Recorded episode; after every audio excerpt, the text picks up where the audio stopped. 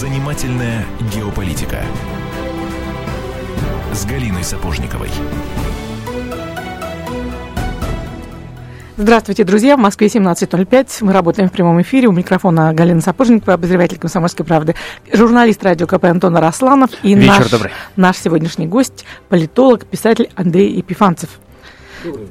О чем же мы сегодня будем говорить? Если я скажу, что мы будем говорить о сепаратизме, все немедленно схватятся за голову и отключатся, потому что сепаратизм это, ну, все-таки большая беда, и боли именно такие. Э, Это слово вызывает последнее время ассоциации. А если я скажу, что мы будем говорить о хамоне, хорошем красном вине и Каталонии, то совершенно будет другой расклад. Но вы уже все правильно поняли. Говорить мы будем об очень знаковом событии, которое прошло, э, состоялось в минувшее воскресенье. Это э, можно сказать, референдуме, который имеет э, название гражданского опроса, который прошел в Барселоне.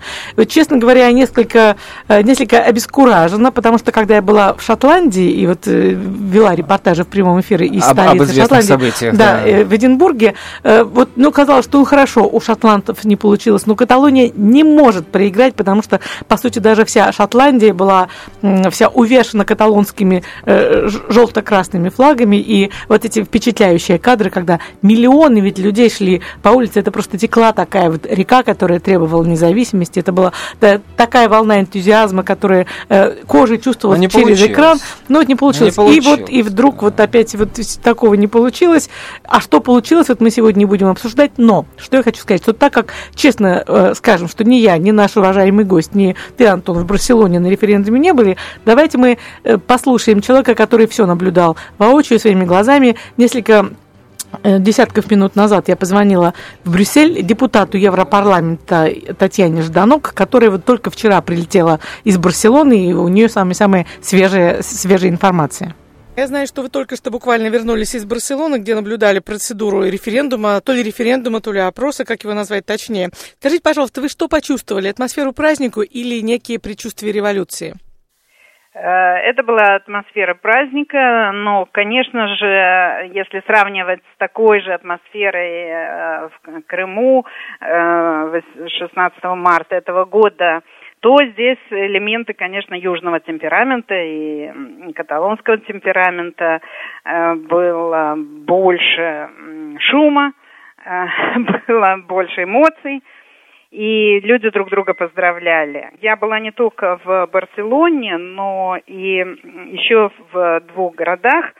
Э, Причем один это как бы самый э, считается в Каталонии э, наиболее революционно настроенный в отношении стремления к независимости. Это город Вик, там и мэр женщина очень боевая, она входит в партию республиканскую э, Эускара Републикена э, де Каталония. И э, э, дру- другой город, где э, из-за очень большого наплыва мигрантов э, было недовольство определенное у, людей. После 15 лет правления левых они выбрали мэра из Народной партии. Этот мэр ставил всякие препоны для осуществления голосования. Стояли громадные очереди, но люди, даже начался дождь, люди открыли зонтики, и у кого-то зонтики были, у кого-то не было, все равно стояли настойчиво. И всюду-всюду было вот это единое стремление, единая мысль мы хотим сами решать свою судьбу. То, что Мадрид, давление Мадрида, наверное, сыграло обратную роль. А чувствовали вы некоторые, фиксировали ли некое разочарование от того, что это не референдум, который действительно мог бы решить судьбу государства, а всего лишь опрос? Но это, это почувств- э, испытывали, очевидно, мои коллеги, ведь э, я э, была в составе делегации Европейского свободного альянса. Это партия э, регионалистов и национальных меньшинств. И наша, моя партия «Русский союз Латвии» входит туда как эм, составная часть в Европейский свободный альянс. Э, Более 50 партий, представляющих различные регионы Европы, начиная с таких как Шотландская национальная партия, инициировавшая референдум сентября этого года, и вот Эскера Републикана из Каталонии, это из э, партии из Корсики, из страны Басков, из Британии, из севера Италии и, и так далее, и так далее. Поляки из Э, из Литвы и Германии. И э, э, мы сравнивали, конечно же, с референдумом в Шотландии, который подтвердил, результаты которого готов был признать Лондон, и формулировка была согласована с Лондоном. И, конечно, поведение Мадрида в данном случае больше похоже на поведение Киева в случае с референдумом в Крыму.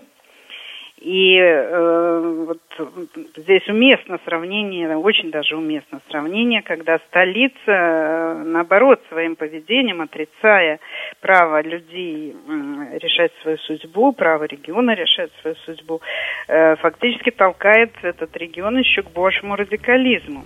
Вот в этом разговоре депутат Европарламента Татьяна Жданока каждый раз обращается, ну, в конце, по крайней мере, точно совершенно к Шотландии, э, Киеву, к Донбассу. Про Киев-Донбасс, я думаю, мы мы поподробнее поговорим чуть попозже. Сейчас вопрос возникает, почему испанцы не могли себе позволить пойти по английскому сценарию. Вопрос к вам, конечно, Андрей. Ну, все-таки в данном случае Лондон и Мадрид отличаются. Я вообще считаю, что главной причиной, почему Лондон пошел на это и изначально разрешил проведение референдума и так далее, было то, что Лондон был уверен, что он выиграет изначально, да?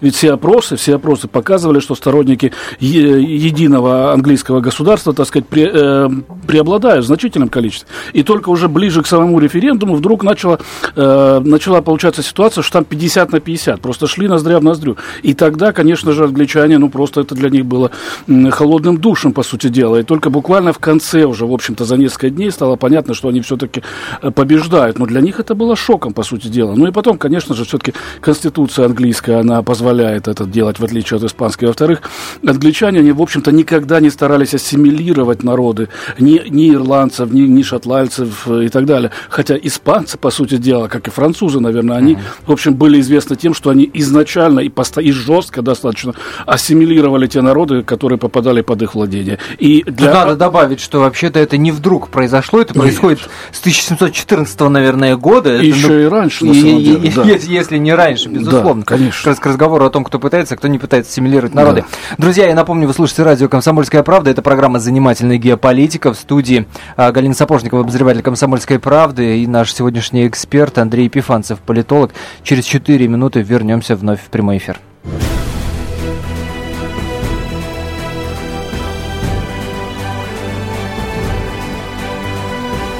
Занимательная геополитика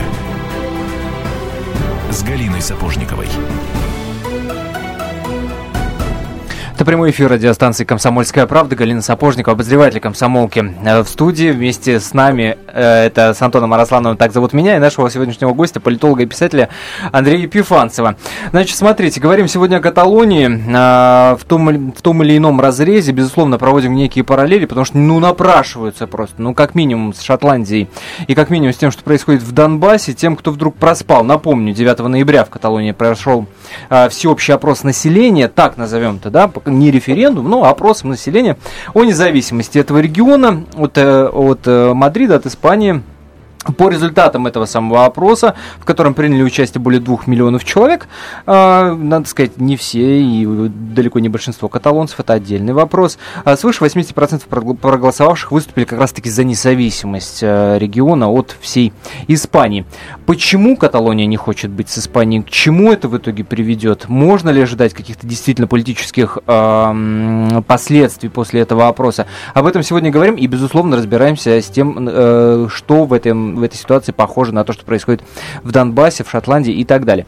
А, действительно же, не, не, не большинство каталонцев э, приняло участие в этом референдуме, хотя а, успехом, безусловно, назвал этот прошедший опрос э, каталонский, да, премьер.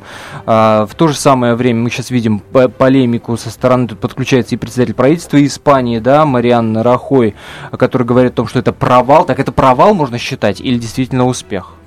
Ну, все зависит от того, как на это смотреть. Да, 80% конечно же, оглушающий результат, естественно, да, но с другой стороны, вы правы, да, в, в, в этом опросе, да, приняло участие 2, там, 22, 2 миллиона 250 тысяч, что ли, э, человек, да, хотя избирательным правом наделены в Каталонии там порядка 6 миллионов человек. То есть, по сути, мы видим, что только треть из э, людей потенциальных, так сказать, которые могли голосовать, пришли на участок, да, и вот из них как раз таки из этой трети 80% сказали «да».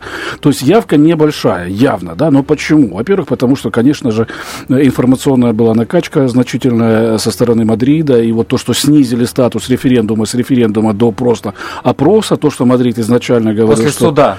Э, там было несколько вариантов, и, и когда и заявление суда mm-hmm. тоже, конечно же, сыграло свою роль, да, и там и правительство многократно высказывалось, да, и говорили о том, что этот референдум не будет иметь ровно никакого значения, и, конечно же, это снизило определенный интерес э, людей, да, и поэтому посчитали, ну, зачем туда ходить, да, вот, опять же, другое еще дело, то, что не все из голосующих являются каталонцами, да, все-таки каталонцы это нация, да, это не совсем испанцы, они родственные, и каталонский язык родственный. Культура, язык. Э, да, да, но все-таки это не совсем испанцы, и они сами себя очень сильно достаточно ощущают иными, да, они совсем испанцами.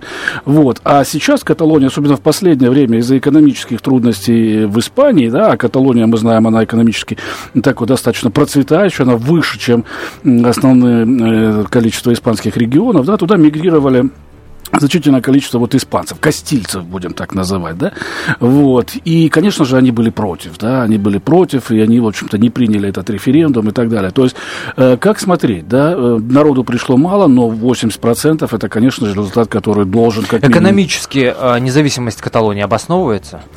Э, опять 20% поступлений в бюджет обеспечивает именно этот регион, но 20% для независимости это много или мало? Э, там даже до 25 доходит в некие годы. Хорошо, ВВП, хорошо, да. 25. И нужно ага. понимать, что, значит, каталонцы, население Каталонии составляет около 15% от населения Испании. То есть вот 15% приносит в общую корзину. Но есть разные цифры, 16-17 вроде говорят. Э, ну, может да, быть, ну, да. Ну, сколько? Не дважды два не, всегда да, 5, да, да, да, Дважды два не всегда 5, ага. да, сколько надо. Вот. Э, вот эти люди приносят там до 25% э, в общую корзину испанскую. Да, то есть они получаются больше, эм, более развитые развиты, так сказать, чем экономически, чем другие регионы. Я не знаю, там текстиль, так сказать, там автомобилестроительная промышленность и так далее, и так далее. То есть, да, это промышленно благоприятный регион, да, и поэтому, если представить, что вот они отделились, и все как бы хорошо, да, уровень жизни, так сказать, у них был бы выше, чем вот на, остальной части Испании, это верно. Но, с другой стороны, ребята, давайте вернемся в реальность, да. Мадрид никогда бы не признал независимость э, Каталонии, да, и представьте себе, вот эта страна, да, Каталония, говорит, я теперь независима, Испания ее не признает, э, Франция не признает, ЕС не признает, и куда бы они пошли с этой промышленностью. Поэтому в реальной жизни их, э, их э, уровень жизни, конечно же, был упал. Нет, но Мадрид не признает, но и танков ведь тоже не посылает, прямо заметьте. Не посылает, но с кем торговать. С они не признаны, да. да, они не признаны, с кем торговать. Их просто бы у них перестали бы покупать вот эти все вещи. А там много еще и других как бы вещей. То есть этот не признан, это они стали бы Приднестровьем. Вот сейчас Молдавия танки не посылает, да, но проблем очень много, да. Так может поэтому и цифры, э, количество людей, которые пришли на этот опрос, не впечатляет, потому что люди, может, реально понимают, что это ну, несколько тупиковая ситуация. -то. Э, или, или, или, или, или вы считаете, что если бы это был официальный референдум, мы бы имели дело с совершенно другими итогами, с другими цифрами? Вот я други... одну, одну фразу добавлю, что вот я много читала о том, что если бы якобы референдум был официальным, то цифры были бы в несколько раз меньше, потому что люди бы отрезвели меньше? и поняли, да, что ничего из этой, из этой идеи хорошего не выгорит, никуда бы не пошли. Как вы думаете, Андрей? Я думаю, если бы у них было ощущение или понимание того, что Мадрид их все-таки отпустит, как обещал Лондон отпустить Шотландию, да, вот это число было бы еще выше на самом деле. Но так как этого э, не было, да, э, и опять ну, число было меньше. И опять же, давай, ребят, если мы немножко отмотаем назад, вот изначально они же не хотели независимости, они хотели э, больше автономии, больше, так сказать, право распоряжаться своими налогами, так сказать, языковой вопрос, так сказать, больше автономии для языка и так далее, изначально. И когда они, они э, несколько лет назад сделали такой, как бы, некий э, статус, что ли, устав региона, по которому они получают большую автономию, послали это, так сказать, Конституционный суд,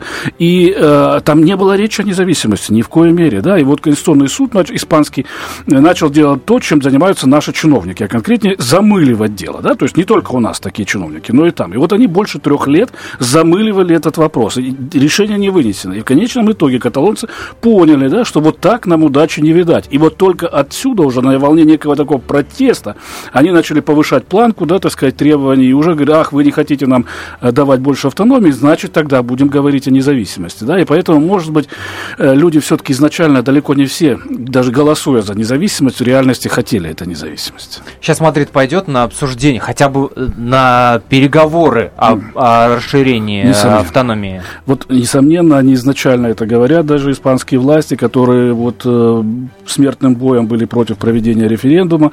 Э, сейчас они говорят, что да, мы будем использовать вот эти вот результаты, как вот наших политических как бы вот э, прогнозах, политических вообще жизни и так далее. И уже понятно, что на самом деле главного, на мой взгляд, каталонцы добились. Они вот стронули вот этот ком, они показали свое недовольство, и сейчас даже, и вот сейчас с ними будут договариваться. Их переговорная позиция значительно усилилась. Так что это ни в коей мере не... То есть результаты этого вопроса это такая монетка теперь, или точнее карта, которой можно Да. крыть э, аргументы в Мадрида в пользу которая не... ста- Конечно, это пешка, которая стала ферзем. Я могу уже сказать, что уже сейчас по данным, э, по данным опросов в Испании, везде, не только в Каталонии, а везде, там больше 60% граждан Испании, подданных испанских, они за то, чтобы Каталония осталась в составе Испании, но с изменением Конституции, с предоставлением больше прав Каталонии, что и требовалось доказать. Ну, то есть э, события кардинальным образом отличаются от, э, От украинских. а- от украинских, от Да. того, что мы там наблюдали, от Да. той агрессии, которую мы там снимали. Да. А вот еще вот о чем я хотела спросить. Дело в том, что ведь тоже принцип кнута и пряника испо- использовал и ЕС, вот скажем, э, угроза, то, что а мы вас вообще тогда из ЕС исключим, она довольно часто сейчас звучала э, пе- перед барселонским референдумом. И что любопытно, совершенно м, обратная картина была в Шотландии, потому что Шотландия как раз хотела остаться в ЕС, а остальная Британия, значит, угрожала Евросоюзу, что вот мы сейчас э, вам, от вас уйдем левым галсом. Э, Ну да, здесь вот скажите, вот это, э, насколько, как вы думаете, действенно для современной Европы это э, угроза? То есть пряник, мы знаем, как он действует, что вот мы вас возьмем в ЕС, и сразу же жизнь ваша э, исправится и станет совершенно чудесной, благоухающей розами и фиалками. А вот э, кнут, насколько действенен, насколько актуален? В той же самой пропорции. То есть для страны, которая живет, э, для страны уровень жизни, который ниже, чем средний, средний по ЕС, конечно же, это, это серьезная угроза. А для стран доноров, да, Германия, Англия и так далее, конечно же, Франция, да, это там есть процессы, вот действительно, которые процессы говорят, что ребята, мы выйдем, мы не хотим быть донорами. Точно так же, как каталонцы не хотят быть донорами для остальной Испании, точно так же, как и та же Англия. И причем, на самом деле, там действительно есть серьезные двойные стандарты. То есть, когда Шотландия хочет выйти из, из Англии, англичане Дэвид Кэмерон говорит, что нет, ребята, лучше вместе, да? Но когда речь идет об участии Англии в ЕС, Англия говорит, что извините, не всегда лучше вместе, мы уйдем от вас и так далее. Ну, история дво- двойных стан- стандартов не в этом году началась. Да, да, Э, Вспомните, как веке, Югославию. да, да. началось. Это поразительно. Вот посмотрите, та же Англия, вот э, возьмем уже, как коль, скоро пост- Англия, это была одна из стран, которая стимулировала в огромной степени распад э, Югославии. Почему? Потому что нужно было ослабить своего как бы геополитического м, противника, да, вот этот э, стан э, таких вот постсоветских стран и так далее, и так далее. Вот. И она моментально признавала э, все страны, которые откалывались. Там Хорватию чуть ли не на второй день не признала и так далее. Вот. Но когда речь дошло до Шотландии, вот опять же повторюсь, Дэвид Кэмерон вы- со- выска- э, выступил с прекраснейшей речью, которую сейчас говорят, что это просто чуть ли не шедевр ораторского искусства, под общим названием «Лучше вместе». Только когда, когда касается своей темы, э, это «Лучше вместе». Вот они. Продолжим наш разговор через несколько минут. Впереди свежий выпуск новостей. Никуда не переключайтесь.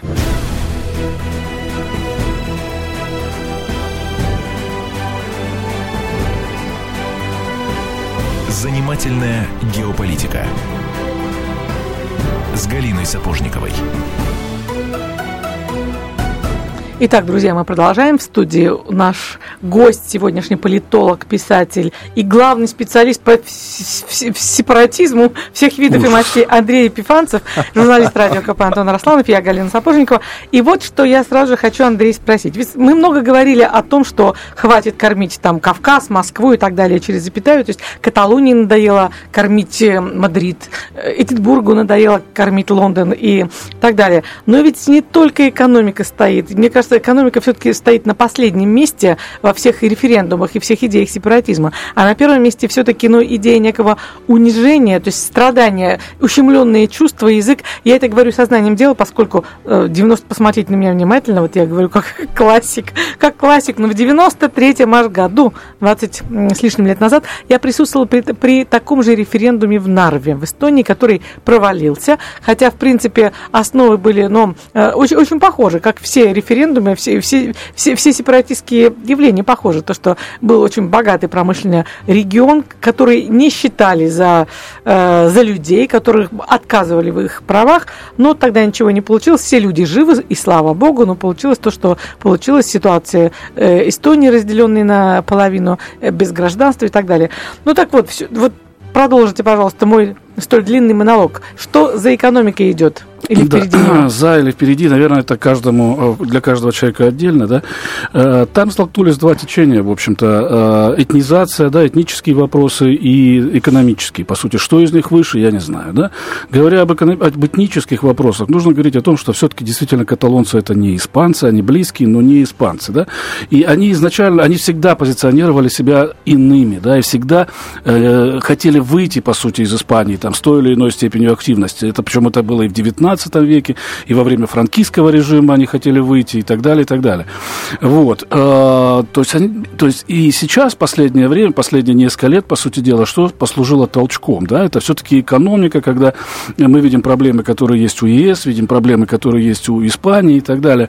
И вот в этой ситуации Испания начала, скажем так, концентрироваться, по сути дела. Она начала что ли, э, усиливать давление на регион, особенно на донор региона, да, и с экономической точки зрения, да, когда у нее возникли проблемы, да, и с этнической точки зрения, да, то есть она начала продвигать больше, насаждать некую такую испанизацию, это вот реальное слово, да, и в каталонских школах это началось, да, там они говорили, что теперь нужно дать больше, э, больше больше часов э, истории, так сказать, Испании. Говорили, вот у вас там мало изучают историю Испании, поэтому у вас сепаратистские тенденции. Нужно дать больше часов. Они стали продвигать катал, э, кастильский язык и так далее, и так далее. Вот. А Каталония, она видела выход из этой ситуации совершенно в ином ключе. То есть, когда она поняла, что у Испании проблемы, да, она не захотела становиться донором, да, она вспомнила о своих корнях и э, выдвинула такой, как я уже говорил, некий статус автономии. Да, она говорила, ребят, тогда давайте нам больше прав и так далее. И вот вот это диаметрально противоположное направление, по сути дела, да? Вот, и вот они столкнулись, и мы видим, во что это вылилось. Так что, да, конечно же, там, я еще другое скажу, говоря о Каталонии, опять же, нужно понимать, что в последние несколько лет туда приехало много испанцев, да, в поисках работы и так далее. И вот каталонский язык, он стал принижаться, по сути дела, да? Он не является государственным, там нет э, переписки, делопроизводства на, ката- на каталонском языке и так далее, да? Э, люди стали хотеть меньше его учить и так далее, и так далее. И, конечно же, каталон японцам это, э, это было больно воспринимать, и поэтому они хотели больше прав, а Англия, наоборот, хотела и меньше прав, понимаете? Поэтому, конечно же, этнические вопросы действительно важны в этом. В Донбассе языковые вопросы или экономические, по вашему личному мнению, превалируют? Ну, Дон Донбасс, который называют вообще-то батарейкой. Да, да, да. А вот видите, как раз-таки мы видим совершенно стопроцентное попадание в ситуацию, да, в Донбассе были и тоже экономические вопросы, и этнические вопросы. В Донбассе все-таки, я думаю, это скорее геополитические политические и этнические вопросы. Да, это ситуации, когда вот есть резкий выбор, либо между одним, э, одним э, что ли, узлом влияния, да, центра влияния Европы и другим э, разрыв, так сказать, России. Да, и когда мы видим, что Донбасс, который в большинстве своем и русский, и русскоязычный, он хочет остаться, так сказать, с Россией, да, то, наверное, экономические вопросы здесь вторичны, хотя они тоже, конечно же, играют роль. Но если бы не было Майдана, а Донбасс пришел бы в итоге э, к мысли, к мнению, а дальше к действию о там, референдуме, независимости, отделении, как угодно, большей автономии или не пришел? Э, думаю, нет. Вот давайте мы скажем вопрос не Майдан как таковой, да, а вот если возьмем ту Но ну, Украину... Я, я, конечно, не имею в виду э, непосредственное количество людей, которые да, вышли да, на эту площадь, я имею в виду все, что происходило дальше. Вот если мы говорим об Украине нейтральной, да, Украине дружественной к России, вот Украине, где не, не зажимается русский язык, какой она была, там, допустим, 10 или 15 лет назад, то вот от такой Украины Донбасс бы никогда не ушел. Никогда не ушел. Но когда мы видим Украину антироссийски настроенную, которая однозначно идет, так сказать, в ЕС и хочет войти в НАТО, которая говорит, давайте разорвем э, контакты с Россией и так далее, конечно же, вот тем людям, которые больше ориентированы на Россию, им это неприемлемо. Но каталонцы-то на Францию не ориентировались, Нет. прямо скажем, да. Нет. Э, Ну да. Нет, там вот да, вот здесь как бы нет попадания. Все-таки э, есть и много сходства, есть э, большое различие. Конечно же, каталонцы, в отличие от Украины, не делали такого резкого выбора. Это не был цивилизационный выбор, да, блоковый выбор, да. Во-вторых, э, да, им не было куда идти. Вот если Донбасс хочет в Россию, да, то каталонцы не, не хотят во Францию, не, сами по себе. Вот. Ну и, конечно же, не было того фактора, когда, ну, вот как Россия помогала, так сказать, и помогает Донбассу и Луганску, вот такой страны, большой земли у, у Каталонии не было. И поэтому, конечно же, многие думали об этом, в общем-то, э, голосуя на, на референдуме. Конечно, как, как рассказывает э, испанский корреспондент, там ты же Rush Today, да, что многие как раз шли на этот опрос словами, что я это делаю ради деда, прадеда, там, ну и так далее, и так далее, в, пам- в память о нем. Слушайте, ваш коллега э, Александр Гусев э, уверен в том, что вот этот опрос населения, не, за ним не последует никаких политических э, последствий, что, ну вот, про- прошел и прошел, ну, по крайней мере, тех, которые можно было бы назвать словом серьезный. Вы с ним согласны? нет? Вот Смотрите, если речь о каких-то действительно серьезных таких последствиях, как то отделение э, Каталонии или так далее, конечно же, не последует. Да? Но я уверен, то, что каталонцы достигли своих, в общем-то, результатов, сейчас с ними будут переговариваться, им дадут какое-то э, количество прав, дадут какое разрешение оставить какую-то часть бюджета у себя, налогов у себя и так далее. То есть так или иначе они выполнили. Я бы сейчас более пристально наблюдал за тем, какие переговоры идут вообще в Испании, потому что ну, какие-то переговоры точно будут. Я думаю, на свете нет государства, которое бы видело, что одна из самых важных для нее провинций готова отделиться и ничего не делала на эту тему. Не знаю насчет какие переговоры идут, но мы читаем, вот буквально, которое вот на- накануне прозвучало заявление представителя правительства Испании, э, который говорит о том, что, ну я уже говорил, что он назвал этот э, опрос полным провалом, поскольку э, два с лишним миллиона всего лишь, по его мнению, каталонцев поучаствовали э, против шести там с копейками, которые там проживают, но он совершенно четко говорил о том, что никакого полноценного референдума не будет 100%, говорит о том, что э, говорить о какой-то расширенной автономии Каталонии сейчас очень-очень трудно. Дескать, эти разговоры преждевременны. В- Вот на фоне вот этих заявлений-то происходит наш с вами разговор. Ну, здесь нужно отделять риторику политическую от политической э, ре- реальности, от действий политических. Да? Э, я думаю, что все-таки такие переговоры будут. Э, Референдума действительно не будет, он невозможен по Конституции Испании, -то, нужно менять Конституцию, по сути дела. Вот. Но чего-то они, в общем-то, добились и заслужили. Наверняка они что-то получат. Ну а что, собственно, они могут получить? На что они рассчитывают? Сейчас у них э, сколько? 5% возвращается, да, в виде налогов. Э, два- 20-25, мы уже говорили, они отдают. Там порядка 5, ну, в копейках не будем разбираться, возвращается. А что хотят-то они? Вот где будет тот самый предел, когда каталонцы скажут, да, классно, вот теперь мы точно с вами, уважаемый Ма- Мадрид, договорились. Ну, я думаю, это предмет переговоров, по сути дела. Но если они, думаю, хотя бы даже удвоят вот эту налоговую какое-то возвращение налогов, да, вот, я думаю, это уже будет э, для них победа, да. Если остановят эту политику испанизации в школах, тоже будет победа.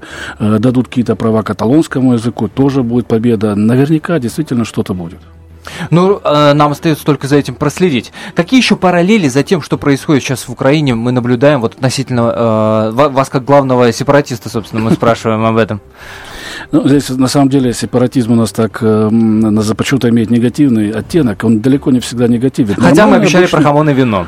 В украинском варианте про сало и, и горелку, да, да, да, да. Тоже, видите, параллели, по сути дела. Неизвестно, кстати, что вкуснее. Тоже все, все, все персонально. да? И вкусовщина, да. Да. Вот, ну, э, главный вопрос, да, который я лично сам себе задавал, да, почему вот э, на Украине это произошло, вот такая кровавая, так сказать, страшная, страшная, страшный коллапс такой, да, так сказать, и почему э, в Испании, в, в Англии этого не произошло, да, вот действительно, почему они смогли, а почему мы и украинцы не смогли, да. М, Здесь есть, опять же, параллели, есть э, различия, да, ну, во-первых, так сказать, э, испанцы, как мы видим, э, они нормально относились, относятся к каталонцам, да, никто не называет их быдлом, ватниками, там, я не знаю, шахтерами, которые вылезли из шахты. Колорадами еще забыли, да. Ну, вот, Хотя при их полосатом флаге это как раз в чем-то была бы Сам- точка, сам да. Бог Колорадо, да. да, да, Да, Колорадо, да. Вот. эм, И И на самом деле, и, но и каталонцы не начинали делать то, что делали люди на Донбассе, захватывать здания администрации, захватывать отделения милиции и так далее, и так далее. Я здесь предлагаю такую точку с запятой поставить, небольшую интригу для наших слушателей сохранить. Ответ, полный ответ и мнение нашего эксперта Андрея Пифанцева услышите через 4 минуты.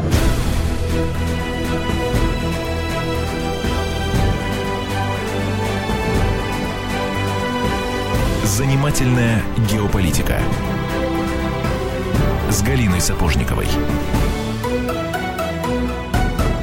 Ну, точка запятой, поставленная нами а, буквально 4 минуты назад в нашем эфире, закончилась. Продолжаем наш разговор о том, почему Каталония не хочет быть Испанией.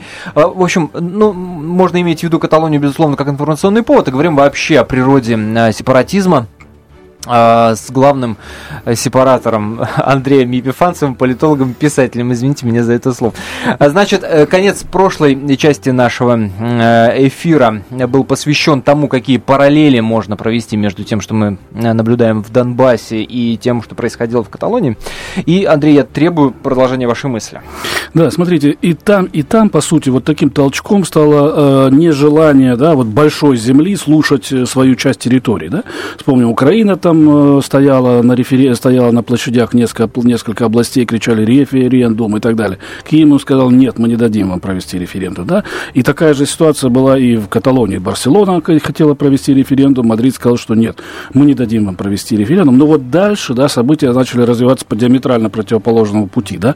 Украина, к сожалению, скатилась в, вот в это вот военное противостояние, а Каталония нет. Да? Почему? Ну, во-первых, потому что действительно э, вот жители Донбасса и Луганска сами начали начали осложнять ситуацию. Да, я не знаю, что сделали бы люди в Барселоне или в Мадриде, если бы барселонцы начали захватывать военные части, да, забирать оружие, так сказать, и так далее. Наверное, тоже, тоже бы каким-то образом отвечало. Государство не может не отвечать на подобные вещи. Нужно понять, на самом деле, что вот перед этим, перед тем, как э, жители Донбасса начали это делать, да, вот была огромная э, история насилия, по сути дела, и история того, что э, Украину накачивали последние 10 лет вот этой ненавистью к России, тем, что нужно уйти от России, так сказать, прийти к Западу и так далее, и так далее, да, и перед этим было военное противостояние, да, то есть мы видели, что те же жители Донбасса, они делали то же самое, что за три месяца до этого делали жители западных областей, захватывали те же здания администрации, пункты милиции и так далее, и так далее. Вот они просто повторяли, по сути дела. Ничего этого не было, на, э, не было в Каталонии. Вот поэтому они смогли как-то мирно и, и цивилизованно вот пройти этот путь. А, к сожалению, мы, украинцы, не смогли. Но э, есть ли какой-то вариант развития событий? Э, сейчас же много говорят о том, что э, Западу и Обаме, ну, Обама уже как такой собирательный образ, что ли, выгодны вот эти очаги сепаратизма, так их, наверное, назовем, а, у границ, у заборов, как называет Путин, да, у заборов э, России. Есть ли предположение о том, что такие очаги сепаратизма могут развиваться и дальше, и не только в Европе, где-то к нам поближе? Несомненно, процесс сепаратизма, вот опять же, мы из него вылепили какую-то страшилку, да, нам кажется, вот сепаратизм это то же самое, что там, знаю, людоедство, по сути дела. Ничего в этом страшного, вот как таковом, по сути, нет, да, это просто вот нежелание части государства жить в этом самом государстве, да, вот, вот и все, да? это нормальный политический процесс. Если мы посмотрим на историю стран, которые у нас сейчас есть, да, я могу сказать, что, наверное, половина из них, они появились в результате сепаратизма, да, посмотрите США, да, так сказать, Декларация независимости, что это такое, основополагающий документ, Конституция Соединенных Штатов. Это, это процесс сепаратизма, по сути дела. Да? И вот сейчас, когда э, Соединенные Штаты выступают против сепаратизма, да, хотя на самом деле сами образовались в результате сепаратизма. Другое дело, конечно, что нет государства, которое вот так добровольно расстается со своими территориями, да, и оно э, пытается каким-то образом удержать. Но вот это на самом деле огромный урок, да, и, и выбор, и вот э, референдум в, в Барселоне, да, и референдум, так сказать, и вот ситуация на Донбассе, да, о том, как нужно разговаривать со своими людьми. Если ты разговариваешь языком автомата, автоматов, извини, ты получишь в ответ гораздо больше, да? А если ты мирно разговариваешь, то, наверное, вот так бы тогда будет так же цивилизованно, как в Испании. Ну, вообще, друзья, нет... этот вопрос, с чем связано появление такого вируса сепаратизма в Европе, я задавала и депутату Европарламента Татьяне Ждану, когда звонила ей пару часов назад. Давайте послушаем, что она думает. Скажите, Внимание. пожалуйста, с чем вы связываете появление вируса сепаратизма по всей Европе? Почему это стало сейчас вдруг столь актуально? Это не стало сейчас. Э, я, с одной стороны, как математик могу сказать, что для того, чтобы правильно проинтегрировать и хорошо проинтегрировать, надо сначала разделить то, что мы собираемся объединять, на достаточно мелкие части, то есть продифференцировать. И тогда эта интеграция только возможна. Фактически, это знают все математики и все, кто изучал э, эти процессы, процессы дифференцирования и интегрирования – Э, так вот, э, э, Европейский Союз сейчас переживает в определенном смысле кризис, кризис своей конструкции, поскольку между, собственно, европейскими структурами и народом Э, стоят вот эти правительства, правительства 28 государств. Причем государства очень разные. Это Германия, самое большое государство, эм, и, например, Мальта, 300 тысяч всего населения. Естественно, что здесь не, не, не происходит нормальная интеграция. Для нормальной интеграции надо дать, убрать вот эту прослойку из правительств национальных государств. Убрать, э, ну, естественно, это невозможно сделать, они э, сопротивляются всеми силами, но вести дело к этому, что чтобы больше власти дать и больше возможностей, больше самоопределения дать на места, и дальше центральная, центральная структура, центральная власть, центральная организация всей, всего Союза э, в Брюсселе. И вот этот процесс, он просто идет, он идет неравномерно, э, но в связи и с э, конституционным процессом, с кризисом того же евро, с финансовым кризисом, с глобальным кризисом, который показал, что конструкцию надо переделывать, что вся конструкция Евросоюза э, не может сейчас удерживаться на этом зыбком фундаменте в виде договоров, очень много оставляющих компетенций управляющей государством и э, при этом требующих э, выравнивания социальных экономических условий, единой валюты. Э, этот процесс неизбежен. И не надо путать его с процессом расширения Евросоюза. То, что происходит в Каталонии, Шотландии, другие регионы, страна Басков, Корсика, а, это можно назвать таким словом внутреннее расширение. И этот процесс гораздо более простой, чем, скажем, присоединение какой-то другой страны. Ну, то есть, э, резюмируя, все не столь э, драматично, как нам отсюда представляется. Э, драматично для властей, для столиц, э, которые э, не хотят делиться властью. Это характерно э, для Киева в его поведении, начиная с февраля этого года и в его отношении к событиям в Крыму, к событиям в Одессе, к событиям на, в Донбассе, в Новороссии в целом. И это демонстрирует также Мадрид. А процессы того, что больше власти надо отдавать на места, что Европа это Европа культуры, и что каждый народ хочет сохранить свой язык, свою культуру, и в результате э, иметь больше автономии, вплоть до независимости, это естественные процессы, они не могут быть остановлены. Это вы только что услышали часть разговора Галины Сапожниковой с Татьяной Жданок, с депутатом Европарламента. И вот на что я, по крайней мере, обратил самое главное внимание в этом разговоре.